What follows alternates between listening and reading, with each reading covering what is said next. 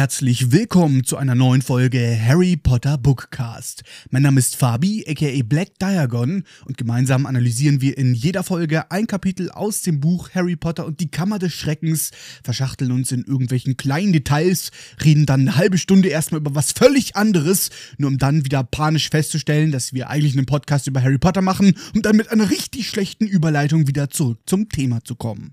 In der letzten Folge sind wir stehen geblieben, da haben wir eine wilde Geburtstagsparty für Harry geschmissen, Petunia hat extra aus diesem Anlass Blumen mit Sahne gebacken, Vernon und Dudley haben sich extra zwei Smokings gekauft, Harry wurde dann schließlich in sein Zimmer geschickt, damit die Dursleys in Ruhe die Überraschungsparty vorbereiten können. Doch, in seinem Zimmer angekommen, muss Harry feststellen, dass da schon jemand sitzt. Oh nein, wer kann das sein? Tja, das war der große Cliffhanger der letzten Folge und bevor die vor Neugier platzende Menge mir noch die Bude eintrampelt, machen wir weiter mit Kapitel 2. Das trägt den Namen Dobbys Warnung. Harry kommt also gerade in sein Zimmer und stellt fest, ah, da chillt jemand auf seinem Bett. Gerade so schafft er es noch, sich einen Schrei zu unterdrücken. Das Wesen auf seinem Bett ist nämlich kein Mensch. Oh, oh, nein! Das Ding hat Ohren, ähnlich wie der einer Fledermaus, und riesige, hervorquellende grüne Augen, die so groß wie Tischtennisbälle sind. Sofort wird Detektiv Harry klar, dass dieses Geschöpf ihn heute Morgen aus der Hecke heraus beobachtet hatte. Während Harry das Wesen und das Wesen Harry anstarrt, ertönt von der Diele her Dudleys Stimme. Darf ich Ihnen die Jacken abnehmen, Mr. und Mrs. Mason? Und diesen Logikfehler mit den Jacken im Hochsommer habe ich schon in der letzten Folge ausführlich breitgeschlagen, deswegen werde ich an dieser Stelle nicht näher darauf eingehen. Das Wesen gleitet von Harrys Bett herunter und beginnt sich zu verneigen. Es verneigt sich so tief, dass es mit der spitzen langen Nase den Teppich berührt. Harry stellt fest, dass diese mysteriöse Kreatur eine Art alten Kissenbezug anhat, mit Löchern an allen vier Seiten für Arme und Beine. Etwas unsicher sagt Harry, ähm, hi, mit einer extrem nervigen Piepsestimme ruft die Kreatur Harry Potter, was für eine Ehre, Sie zu treffen. Dobby hat lange darauf gewartet.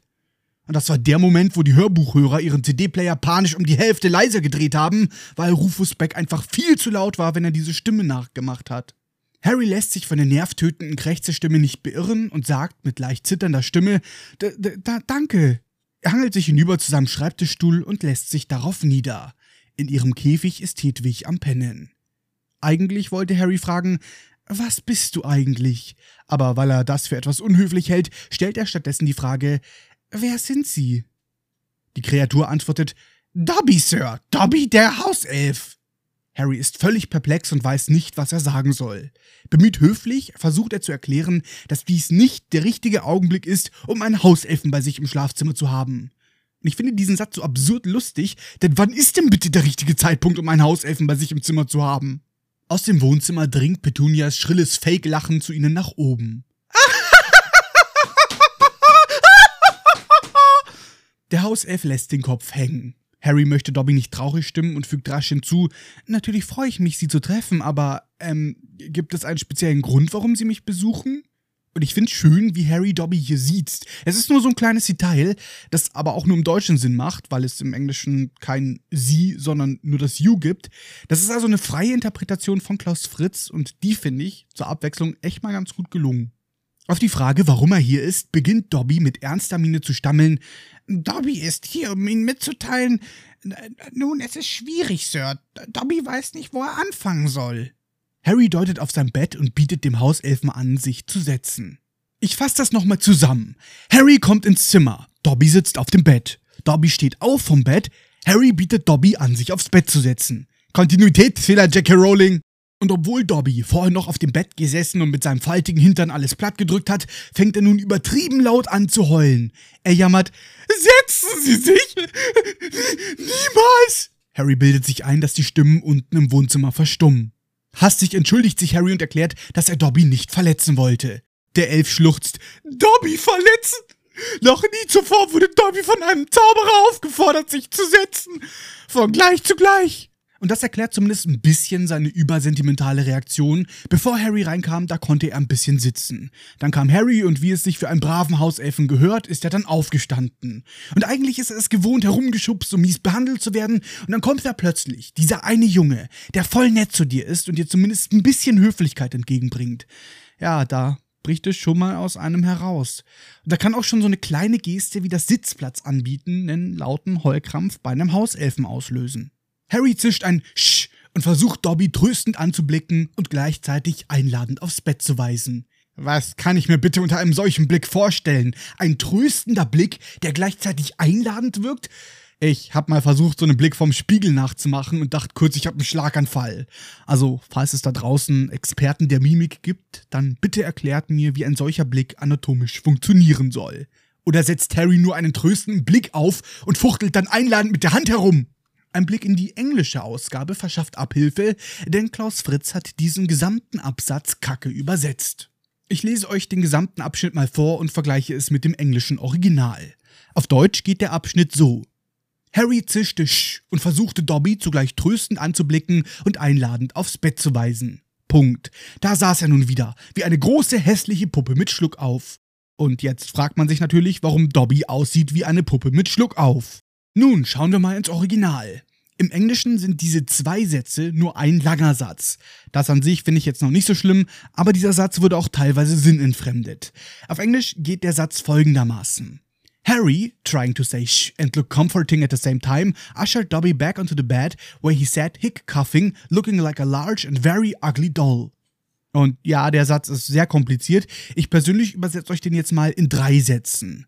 Harry versuchte sch zu sagen und gleichzeitig beruhigend zu schauen. Er wies Dobby zurück auf das Bett, wo dieser sich hicksend hinsetzte. Er sah aus wie eine große und sehr hässliche Puppe. Klar, das ist jetzt nicht sonderlich lyrisch, aber ich habe auch mehr versucht, den Kern vom Original hervorzuheben. Und ich bin hier mit der deutschen Übersetzung sehr unzufrieden. Denn Harry versucht nicht, Dobby tröstend anzublicken und einladend aufs Bett zu weisen, sondern er versucht Sch zu sagen und schaut dabei Dobby beruhigend an. Ja, das ist Punkt Nummer eins. Punkt Nummer zwei ist, dass Dobby nicht aussieht wie eine hässliche Puppe mit Schluck auf, sondern dass Dobby hicksend auf dem Bett sitzt und dabei aussieht wie eine hässliche Puppe. Ja, Darauf erstmal einen Schluck aus meiner Logiktasse. Hoffentlich verschluck ich mich nicht und krieg Schluck auf. Ey, ich schwör's euch, irgendwann schicke ich so eine 10 Seiten lange Liste an den Carlsen Verlag mit allen schlampig übersetzten Stellen, die noch nicht ausgebessert wurden. Ich finde es übrigens auch von Rowling nicht nett, Dobby als eine große hässliche Puppe zu beschreiben.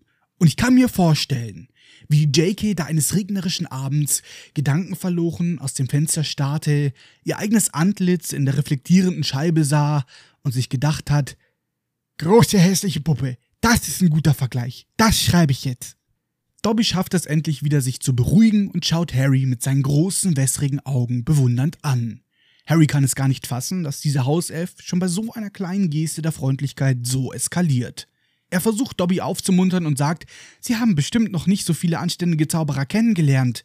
You can't have met many decent wizards.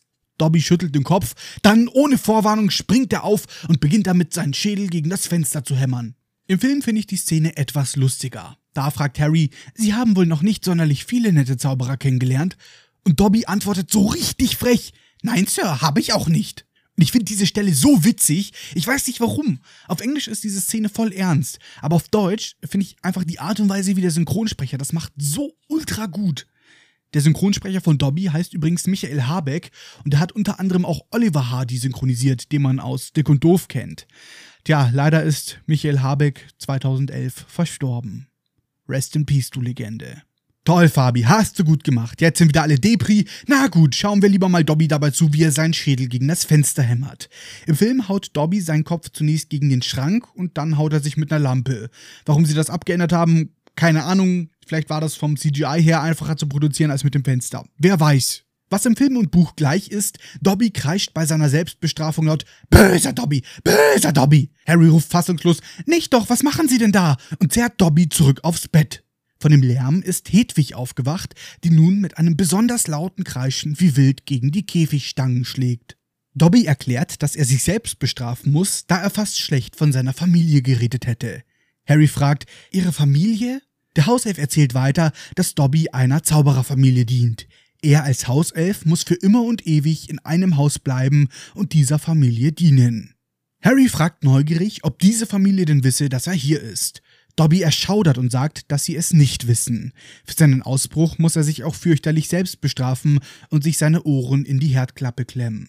Wenn seine Familie jemals herausfindet, dass er hier war, Dieser Dialog kam ja auch nicht im Film vor, aber als ich als Kind das Buch gelesen habe, habe ich mir an dieser Stelle immer gedacht, hahaha, wie witzig, er muss sich seine Ohren in die Herdklappe tun, das tut doch safe nicht weh.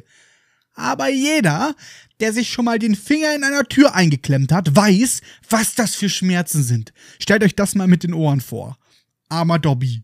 Harry stellt Dobby die Frage, ob es seiner Familie nicht auffällt, wenn er sich die Ohren in der Herdplatte einklemmt. Es könnte ja die Frage aufgeworfen werden, warum Dobby sich selbst bestraft.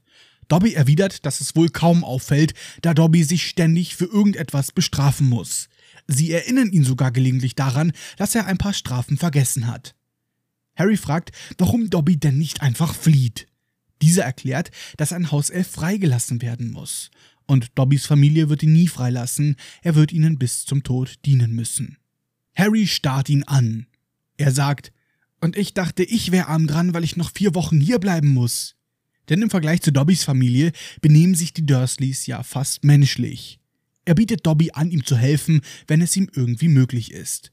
Doch noch im selben Augenblick bereut er es, das gesagt zu haben, denn Dobby heult vor Dankbarkeit auf. Und hier hat Klaus Fritz wieder einen Übersetzungsfehler gemacht. Auf Englisch schreibt Rowling Dobby dissolved again into whales of gratitude. In den neueren Übersetzungen steht Dobby heulte vor Dankbarkeit auf. Ja, ich hätte jetzt übersetzt mit Dobby brach erneut in ein dankbares Jammern aus, aber okay, ich will da gar nicht klagen. Aber ursprünglich hat Klaus Fritz den Satz übersetzt mit Wieder wehklagte Dobby laut. Wie schon gesagt, das hier ist das Buch mit den meisten Übersetzungsfehlern. Bei mir in der Ausgabe wurde der Fehler aber schon behoben. Hier steht, Dobby heulte vor Dankbarkeit auf. Etwas angespannt zischelt Harry, dass Dobby etwas leiser sein soll, denn wenn die Dursleys erfahren, dass er hier ist, doch wir erfahren nicht, was dann passiert. Stattdessen erklärt Dobby ganz gerührt, weil Harry ihm helfen will, dass Dobby zwar von Harrys Größe gehört hat, aber noch nie von seiner Güte. Harry spürt, dass ihm ganz warm im Gesicht wird. Verlegen erklärt er, dass alles, was Dobby über seine Größe gehört hat, völliger Unsinn ist. Dieser Satz ist natürlich perfekt für chronische Zweidenker wie mich. Ja, ja, Harry hat Dobby auch schon in sein Bett gebeten, jetzt unterhalten sie sich über die Größe. Harry fährt fort und erklärt, dass er nicht mal Jahrgangsbester in Hogwarts ist. Das ist Hermine. Und sofort, als er diesen Namen ausspricht, schmerzt ihn der Gedanke. Ehrfürchtig sagt Dobby, dass Harry Potter sehr demütig und bescheiden sei, weil er nicht von seinem Triumph über jenen, dessen Name nicht genannt werden darf, redet. Und wie ein Bad Boy nennt Harry nun den Namen, der nicht genannt werden darf. Voldemort! Panisch schlägt Dobby sich seine Hände gegen die, ich zitiere, Fledermausohren und ruft, Ah, bitte, Sir, sagen Sie nicht diesen Namen! Harry entschuldigt sich rasch und sagt, dass viele Leute es nicht mögen, wenn er diesen Namen ausspricht. Sein Freund Ron zum Beispiel, doch auch der Gedanke an Ron schmerzt ihn sehr. Hier hat die JK nochmal subtil erwähnt, dass Harry zwei Freunde hat, nämlich Ron und Hermine. Und dass er sehr enttäuscht und verletzt von ihnen ist, weil ihm keiner von ihnen diesen Sommer geschrieben hat. Ein Detail, das im Laufe dieses Kapitels noch wichtig werden wird.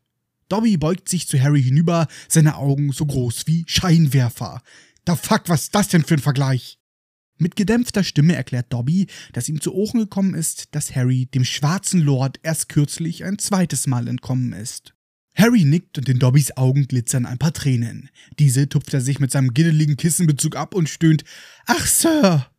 Digga, macht die Rowling das absichtlich mit den ganzen zweideutigen Anspielungen oder ist das nur mein perverses Hirn? Dobby lobt noch einmal Harrys Mut und Kühnheit und erklärt dann, warum er eigentlich hier ist. Er möchte Harry Potter warnen, auch wenn er sich dafür die Ohren in der Herdplatte einklemmen muss.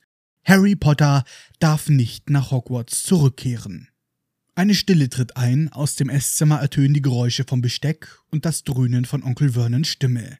Digga, wie hellhörig ist bitte dieses Haus, wenn man aus dem unteren Stockwerk noch das Besteck klirren hört. Kein Wunder, dass Harry so leise sein muss. Er muss ja Angst haben, dass man ihn nur hört, wenn er versehentlich lauter atmet.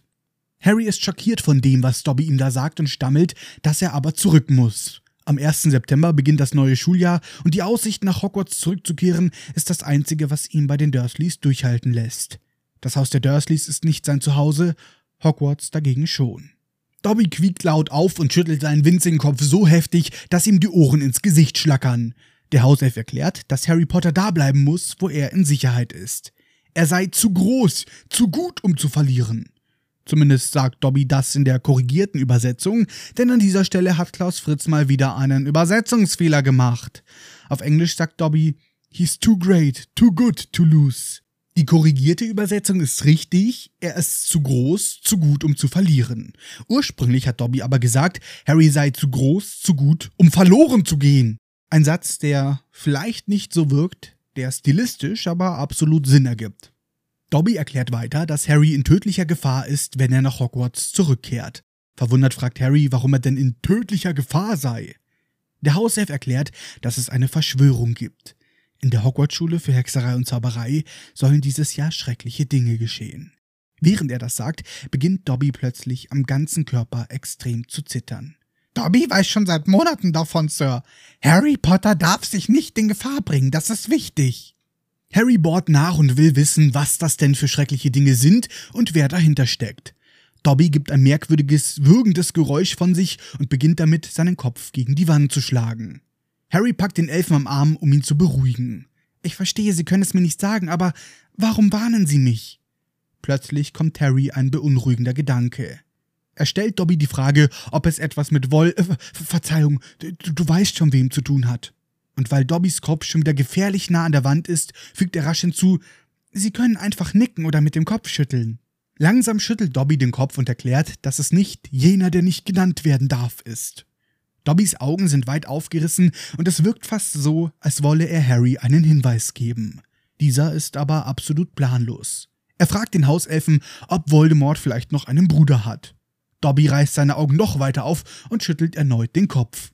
Harry muss eingestehen, dass er keine Ahnung hat, wer außer Voldy dazu in der Lage wäre, in Hogwarts schreckliche Dinge geschehen zu lassen. Da ist zwar Dumbledore, äh, Sie wissen doch, wer Dumbledore ist? Dobby neigt den Kopf und erklärt den dummen Lesern, die es sich nicht gemerkt haben oder das erste Buch nicht gelesen haben, dass Albus Dumbledore der großartigste Schulleiter ist, den Hogwarts je hatte. Dumbledores Zauberkraft soll mit der Macht von Voldemort ebenbürtig sein. Aber, und während er das sagt, senkt der Elf die Stimme zu einem Flüstern, es gibt da draußen Zauberkräfte, die Dumbledore und kein anständiger Zauberer. Der Hauself beendet seinen Satz nicht, sondern stürzt sich, bevor Harry ihn festhalten kann, vom Bett, greift nach Harrys Ikea-Schreibtischlampe und beginnt unter ohrenbetäubenden Jaulen sich diese an den Kopf zu schlagen. Im Erdgeschoss tritt plötzlich Stille ein. Harrys Herz beginnt wie wild zu rasen. Kurz darauf hört der Onkel Vernon die Diele betreten und rufen: Oh, Dudley muss mal wieder vergessen haben, den Fernseher auszuschalten. Dieser kleine Schlingel. Mit den Worten Schnell, da hinein, befördert Harry Dobby in den Schrank, schließt die Tür und wirft sich aufs Bett. Einen Augenblick später steht auch schon Onkel Vernon im Raum. Was zum Teufel machst du hier oben? Und ich finde diese Stelle im Film jedes Mal so lustig, wenn Vernon hereinkommt und brüllt: Himmel, Arsch und Zwirn! Mit zusammengebissenen Zähnen beugt sich Vernon mit dem Gesicht nah an Harry heran und pumpt ihn an. Du hast mir gerade die Pointe von dem japanischen Golferwitz vermasselt. Nun stellen wir uns natürlich alle die Frage, was das denn für ein Golferwitz ist, den Vernon da erzählen möchte. Und natürlich wissen wir nicht genau, wie der Witz geht, aber auf Reddit habe ich einen Golferwitz gefunden, der viel zu gut und zweideutig ist, als dass Onkel Vernon ihn je erzählen würde. Ein Businessmann reist nach Japan für einige Geschäftstreffen bei einer Runde Golf. Aufgrund eines Fehlers in seiner Buchung kommt er einen Tag zu früh in Tokio an. Um ein bisschen Spaß zu haben, bucht er sich die Gesellschaft von einem jungen und sehr hübschen japanischen Mädchen. Obwohl die beiden die Sprache des anderen nicht können, funkt es zwischen den beiden und sie steigen in die Kiste. Während des Aktes ruft die Frau die ganze Zeit Gamasu, Gamasu. Der Mann hört es und weiß, dass er die Frau befriedigt hat. Glücklich legt er sich schlafen. Am nächsten Tag ist er mit seinen japanischen Geschäftsfreunden auf dem Golfplatz. Einer seiner japanischen Partner locht einen Ball aus einer Entfernung von 170 Yards ein. Alle rasten aus und beginnen sich zu freuen. Um seine Freunde zu beeindrucken, beginnt der Geschäftsmann zu rufen Gamasu, Gamasu. Plötzlich wird es still. Der Japaner dreht sich zu ihm um und fragt, wie meinst du das falsches Loch? Also einerseits könnte ich Onkel Vernon schon zutrauen, dass er so einen Witz bei einem Geschäftsessen raushaut. Auf der anderen Seite denke ich mir, er wäre wahrscheinlich viel zu spießbürgerlich, um sowas zu bringen. Was glaubt ihr? Schreibt es mir gerne in die YouTube-Kommentare. Tja, vielleicht ist es auch ganz gut, dass dem Masons diese Pointe erspart geblieben ist, dennoch ist Vernon außer sich vor Wut.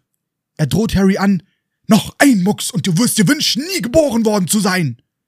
Laut trampelnd wie ein Nashorn verlässt Onkel Vernon das Zimmer. Mit zittrigen Händen befreit Harry Dobby aus dem Schrank und sagt, Verstehen Sie jetzt, warum ich wieder nach Hogwarts muss? Das ist der einzige Ort, wo ich Freunde habe. Mit hinterhältiger Stimme sagt Dobby, Freunde, die Harry Potter kein einziges Mal schreiben? Harry entgegnet, ich denke, sie waren einfach. Sekunde. Woher wissen Sie, dass meine Freunde mir nicht geschrieben haben? Mit seinen Füßen scharrend erklärt der Hauself, dass Harry Potter jetzt nicht wütend auf ihn sein darf. Dobby hätte es schließlich nur gut gemeint. Aufgebracht fragt Harry, ob Dobby seine Briefe abgefangen hat. Der Hauself entgegnet, dass er sie hier hätte. Hastig entfernt er sich aus Harrys Reichweite und zieht einen dicken Batzen an Briefumschlägen aus seinem Kissenbezug. Wo genau die jetzt waren, wollen wir lieber nicht wissen. Auf einem der Umschläge kann Harry Hermines feinsäuberliche Handschrift erkennen und auch Rons Gekrakel sowie ein Gekritzel, das aussieht, als stamme es vom Wildhüter Hagrid. Dobby erklärt nun seine Beweggründe, warum er die Briefe abgefangen hat. Der Elf hatte gehofft, dass Harry vielleicht nicht mehr nach Hogwarts zurückkehren möchte, wenn er denkt, dass seine Freunde ihn vergessen hätten. Ein absolut logischer und lückenloser Plan. Da kann ja gar nicht schief gehen. Harry will nach seinen Briefen schnappen, doch Dobby entkommt mit einem Sprung. Der Elf erklärt, dass Harry sie haben kann, wenn er verspricht, nicht nach Hogwarts zu gehen. Und anstatt einfach zu lügen und zu sagen, ja, Dobby, ich gehe nicht nach Hogwarts, spielt Harry sich auf und sagt zornig, nein, geben Sie mir die Briefe. Traurig sagt Dobby, dass Harry Potter ihm keine andere Wahl lässt. Ehe Harry auch nur die Hand bewegen kann, ist Dobby aus dem Zimmer gehechtet und rennt die Treppe herunter. Harrys Magen verkrampft sich und sein Mund trocknet aus. So leise er kann, folgt er dem Hauselfen. Die letzten sechs Stufen der Treppe überspringt Harry und landet lautlos wie eine Katze auf dem Teppich in der Eingangshalle. Aus dem Esszimmer tönt Onkel Vernons Stimme. Bitte erzählen Sie Petunia diese unglaublich witzige Geschichte über die amerikanischen Klempner, Mr. Mason. Meine Frau möchte sie unbedingt hören. Ich frage mich jetzt natürlich, was das für eine Geschichte über amerikanische Klempner ist. Das hat sich vermutlich auch Klaus Fritz gefragt und nicht mehr so ganz auf den Text geachtet, denn hier ist ihm ein kleiner Schusselfehler passiert. Das könnte jetzt natürlich auch einfach ein Tippfehler gewesen sein. Jedenfalls fordert Vernon im Original und in der korrigierten Fassung auf, Mr. Mason möge bitte die Geschichte erzählen. In der deutschen Erstausgabe will Vernon aber, dass Mrs. Mason die Story zum Besten gibt. Da hat sich ein S zu viel reingeschlichen, aber wirklich schlimm finde ich das jetzt nicht. Da kommt in diesem Kapitel noch ein schlimmerer Fehler. Nach Dobby Ausschau haltend eilt Harry die Diele entlang in die Küche. Was er dort erblickt, gibt seinem Magen den Rest. Tante Petunias Nachtisch, der ekelhafte Berg aus Sahne mit Blumen, schwebt in der Luft knapp unterhalb der Decke. Der Nachtisch wird übrigens jetzt von Rowling als Pudding beschrieben. Auf einem Schrank in der Ecke kauert Dobby. Harry versucht, Dobby zu beschwichtigen und erklärt, dass die Dursleys ihn umbringen werden, wenn er Blödsinn anstellt. Der Hauself stellt Harry ein letztes Ultimatum, ihm zu versprechen, dass er nicht nach Hogwarts zurückkehren wird. Harry erklärt, dass er das nicht kann, und Dobby tut mit schmerzerfülltem Blick das, was er tun muss. Mit ohrenbetäubenden Splittern fällt die Platte zu Boden. Die Sahne spritzt auf die Fenster und Wände. That's what she said. Und mit einem peitschenden Knall verschwindet Dobby. Aus dem Esszimmer dringen Schreie. Onkel Vernon kommt in die Küche gepoltert und erblickt Harry, der wie angewurzelt dasteht, von Kopf bis Fuß mit Petunias Nachtisch besprenkelt. Vernon versucht die Situation zu retten und erklärt seinen Gästen, dass Harry der ganz verwirrte Neffe ist, der Angst vor fremden Menschen hat. Und zunächst sieht es auch so aus, als würde es ihm gelingen, die Masons zu beruhigen. Er drängt sie mit sanfter Gewalt zurück ins Esszimmer und verspricht Harry eine ordentliche Tracht Prügel. Anschließend bekommt Harry einen Wischmopp in die Hand gedrückt und muss die Sauerei wegmachen. Und auch wenn man die Dursleys nicht sonderlich mag, aber man muss echt zugeben, dass sie meisterhaft improvisieren können. Vernon hat sich binnen Sekunden eine plausible Ausrede einfallen lassen und auch Petunia gräbt nun aus der Kühltruhe etwas Eis.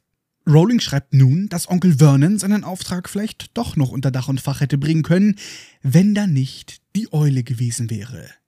Was nun passiert, kam nicht im Film vor, obwohl es eigentlich eine sehr wichtige Szene ist. Tante Petunia ist gerade dabei, eine Schachtel mit Pfefferminzplätzchen herumzureichen, als eine riesige Schleiereule durchs Fenster flattert, einen Brief auf Mrs. Masons Kopf fallen lässt und wieder hinausschwirrt. Mrs. Mason beginnt damit, wie eine Todesfee zu kreischen und rennt lauthals über diese Verrückten schimpfend aus dem Haus. Auch hier hat Klaus Fritz schlampig übersetzt, denn ursprünglich fehlte in der deutschen Übersetzung der Vergleich mit der Todesfee. Da hieß es nur, kreischend rannte Mrs. Mason aus dem Haus. Ein Fehler, der mittlerweile behoben wurde. Zur Todesfee werden wir an einer anderen Stelle in diesem Buch kommen, denn da passt das Ganze thematisch besser rein. Mr. Mason nimmt sich noch kurz die Zeit zu erklären, dass seine Frau panische Angst vor Vögeln jeder Art hat und stellt dann die Frage, ob die Dursleys solche Scherze denn lustig finden. Harry steht immer noch in der Küche und klammert sich panisch am Wischmopp fest, während Onkel Vernon mit einem dämonischen Glimmen in den Augen auf ihn zumarschiert. Er fuchtelt mit dem Brief der Eule vor Harrys Nase herum und fordert ihn dazu auf, ihn zu lesen. Harry nimmt den Brief und stellt fest, es ist kein Geburtstagsbrief. Auf dem Pergament steht geschrieben, sehr geehrter Mr. Potter, uns wurde zugetragen, dass an Ihrem Wohnort heute Abend um zwölf Minuten nach neun ein Schwebezauber verwendet wurde. Ja, das ist ganz wichtig, dass man nochmal die genaue Uhrzeit betont. Aber jetzt mal for real, wie schnell waren die denn bitte mit der Eule? Die kamen ja wirklich nur ein paar Minuten nach dem Vorfall. Ach, wären deutsche Behörden doch auch mal so schnell. Der Brief geht jedenfalls noch weiter. Wie Sie wissen, ist es minderjährigen Zauberern verboten, außerhalb der Schule zu zaubern. Weitere Zaubertätigkeit ihrerseits kann zum Verweis von besagter Schule führen. Wie es sich für ein behördliches Schreiben gehört, wird jetzt der entsprechende Gesetzesparagraf aufgeführt. Das Ganze stützt sich nämlich auf den Erlass zur vernunftsgemäßen Beschränkung der Zauberei Minderjähriger aus dem Jahr 1875 Abschnitt C. Im Brief folgt nun der Satz, wir möchten Sie zugleich daran erinnern, dass jegliche magische Tätigkeit, die den Mitgliedern der nicht magischen Gemeinschaft Muggel aufzufallen droht, gemäß Abschnitt 13 des Geheimhaltungsabkommens der Internationalen Zauberervereinigung ein schweres Vergehen ist. Genießen Sie Ihre Ferien, hochachtungsvoll Mafalda Hopfkirch, Abteilung für unbefugte Zauberei, Zaubereiministerium. Tja, und aus diesem Brief können wir gleich mehrere Dinge erfahren. Erstens, Harry hat zwar gar nicht gezaubert, aber trotzdem hat das Zaubereiministerium mitbekommen, dass in seiner unmittelbaren Umgebung ein Zauber ausgeführt wurde. Auch wenn man jetzt darüber argumentieren könnte, ob Elfenmagie der Logik her vom Radar des Ministeriums erfasst werden sollte, aber trotzdem hat das Ministerium es mitbekommen. Und da Harry in einer Muggelfamilie lebt, geht natürlich das Ministerium davon aus, dass es Harry war, der gezaubert hat. Können die ja nicht wissen. Das heißt aber auch, dass ein Kind aus einer Zaubererfamilie theoretisch die ganze Zeit zaubern kann, ohne irgendwelche Konsequenzen davon zu tragen, weil das Ministerium ja nicht genau sagen kann, ob jetzt das Kind gezaubert hat oder nicht doch die Eltern. Und obwohl das Ministerium denkt, dass Harry gezaubert hat, wird er nicht direkt von der Schule geworfen, sondern bekommt erstmal eine Verwarnung. Tja, immerhin ist er Harry Potter. Wäre es Mandy Brockelhurst gewesen, hätte sie direkt den Schulverweis kassiert, wäre öffentlich gelünscht und dann nach Azkaban gesteckt worden. Tja, aber Harry bekommt vom Zaubereiministerium nur eine Verwarnung, weitere Konsequenzen gibt es nicht. Zumindest nicht vom Ministerium, sehr wohl aber von Onkel Vernon. Mit irre funkelnden Augen sagt Onkel Vernon, dass Harry ihn ja gar nicht erzählt hat, dass er nicht zaubern darf. Und ich zitiere Hagrid aus dem Film Harry Potter und der Stein Weisen, Oh, Schande. Onkel Vernon steigert sich in einen regelrechten Wahn rein. Du hast wohl vergessen, es uns zu erzählen. Das muss dir wohl entfallen sein. Und wie ein riesiger Hund beugt er sich mit gefletschten Zähnen über Harry. Nun, ich habe Neuigkeiten für dich, Junge. Ich sperr dich ein. Du wirst nie wieder an diese Schule gehen. Niemals. Und wenn du versuchst, dich rauszuzaubern, dann werfen sie dich raus. Und wie ein Wahnsinniger lachend geht Vernon die Treppe nach oben, Harry hinter sich herziehend. Onkel Vernon steht zu seinem Versprechen. Am nächsten Morgen lässt er ein Gitter vor Harrys Fenster anbringen. In die Zimmertür baut er als Chef einer Bohrmaschinenfirma höchstpersönlich eine Katzenklappe ein. Durch diese Klappe bekommt Harry nun dreimal täglich ein wenig Essen hineingeschoben. Morgens und abends darf er dann auch mal auf die Toilette, den Rest des Tages wird er in seinem Zimmer eingesperrt. Ähm, Frage. Was macht Harry, wenn er ganz dringend pinkeln muss? Muss er dann in eine Flasche machen? Also, ich an Harrys Stelle würde einfach durch die Katzenklappe pinkeln. Und dass das pädagogisch genauso fragwürdig ist, wie Kinder, die nachts draußen waren, zur Strafe nachts nach draußen zu schicken, das muss ich, denke ich, niemandem erklären. Drei Tage später macht Vernon noch immer keine Anstalten, endlich nachzugeben. Harry hat keine Ahnung, wie er sich aus dieser vertrackten Lage befreien soll. Aus dem Fenster zaubern bringt auch nichts, denn dann würde er, wie Onkel Vernon gesagt hat, von der Schule fliegen. Und außerdem hat er keinen Zauberstab. Wie bitte soll er das machen? Und ich finde das eh so witzig, dass die Dursleys da einfach Gitterstäbe an dem Fenster anbringen. Sonst achten sie auch immer darauf, vollkommen normal zu sein, aber jetzt montieren sie einfach fette Eisenstangen an einem Fenster. Das ist bestimmt unauffällig und vollkommen normal. Nun, da die Dursleys wissen, dass Harry nicht zaubern darf und sie nicht eines Morgens als Fledermäuse aufwachen werden, hat er sein einziges Druckmittel verloren. Dobby hat Harry vielleicht vor den schrecklichen Ereignissen in Hogwarts bewahrt, aber so wie es jetzt läuft, wird Harry am Ende vermutlich verhungern. Durch die Katzenklappe schiebt Tante Petunia gerade eine Schale Dosensuppe. Harry hat schon vor Hunger Bauchschmerzen und stürzt sich auf sie. Die Suppe ist eiskalt, doch er trinkt sie mit einem Zug halb aus. Und das ist wieder so ein widerlicher Move von den Dursleys. Sie machen sich nicht mal die Mühe, ihm das Essen in der Mikrowelle warm zu machen. Es ist so eklig, sich das anzuschauen, wie die Dursleys da mit einem Kind umgehen. Harry popelt das lasche Grünzeug vom Boden der Schale und wirft es Hedwig in den leeren Futternapf. Seine Eule raschelt mit den Federn und blickt ihn angewidert an. Ja, Hedwig ist so eine richtige Diva-Eule. Sie schaut Harry an und sagt, Bitch, hu? Versteht ihr, weil sie eine Eule ist. Die machen hu, ne? Ja, wenn man Witze erklären muss, dann sind sie nicht mehr witzig.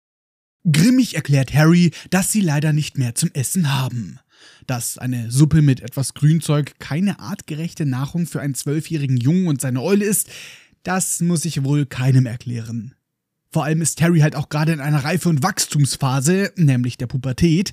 Da hat man dann meistens mehr Hunger und so ein bisschen Suppe ist da nicht gerade nahrhaft. Harry stellt die leere Schale zurück vor die Katzenklappe und legt sich wieder ins Bett.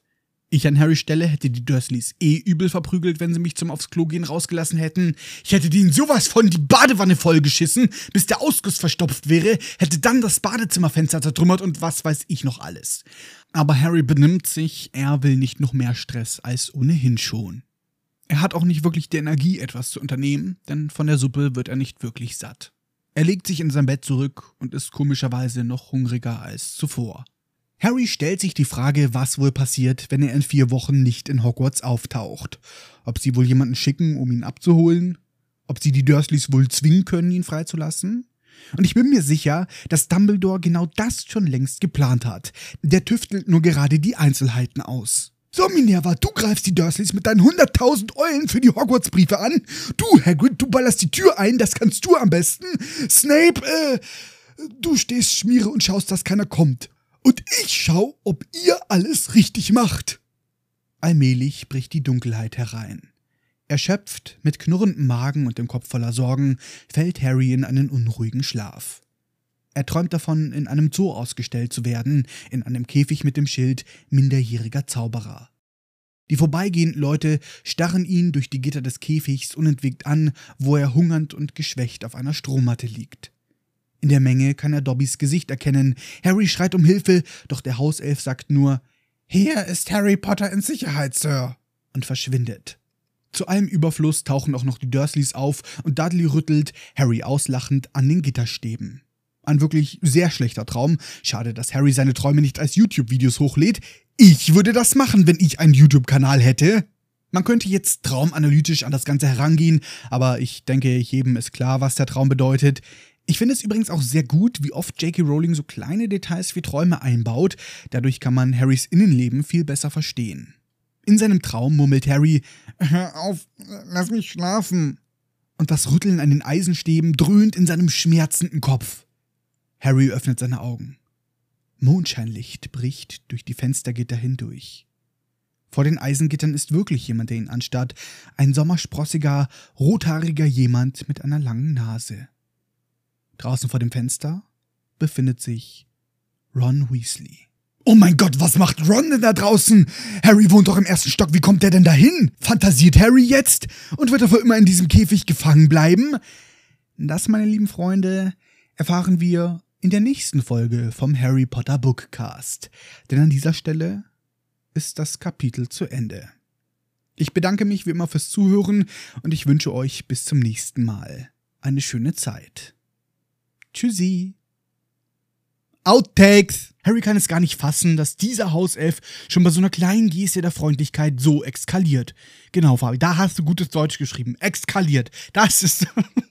Der Hauself beendet seinen Satz nicht, sondern stürzt sich, bevor Harry ihn festhalten kann, vom Bett, greift nach Harrys Ikea-Taschenlampe. Was für eine Taschenlampe? Ist eine Schreibtischlampe. Ist quasi dasselbe. Onkel Vernon kommt in die Küche gepoltert und erblickt Harry, der wie angewurzelt dasteht, vom Kopf. Was war das jetzt für ein Schlaganfall hier? Das Ganze stützt sich nämlich auf den Erlass zur vernunftsgemäßen Alter, wie ich das hasse. Du wirst nie wieder an diese Schule gehen. Niemals. Und wenn du versuchst, dies rauszuzaubern. Alter, das geht auf die Stimme. Aber Harry benimmt sich, er will nicht noch mehr Stress als ohnehin schon. Bitte? Du?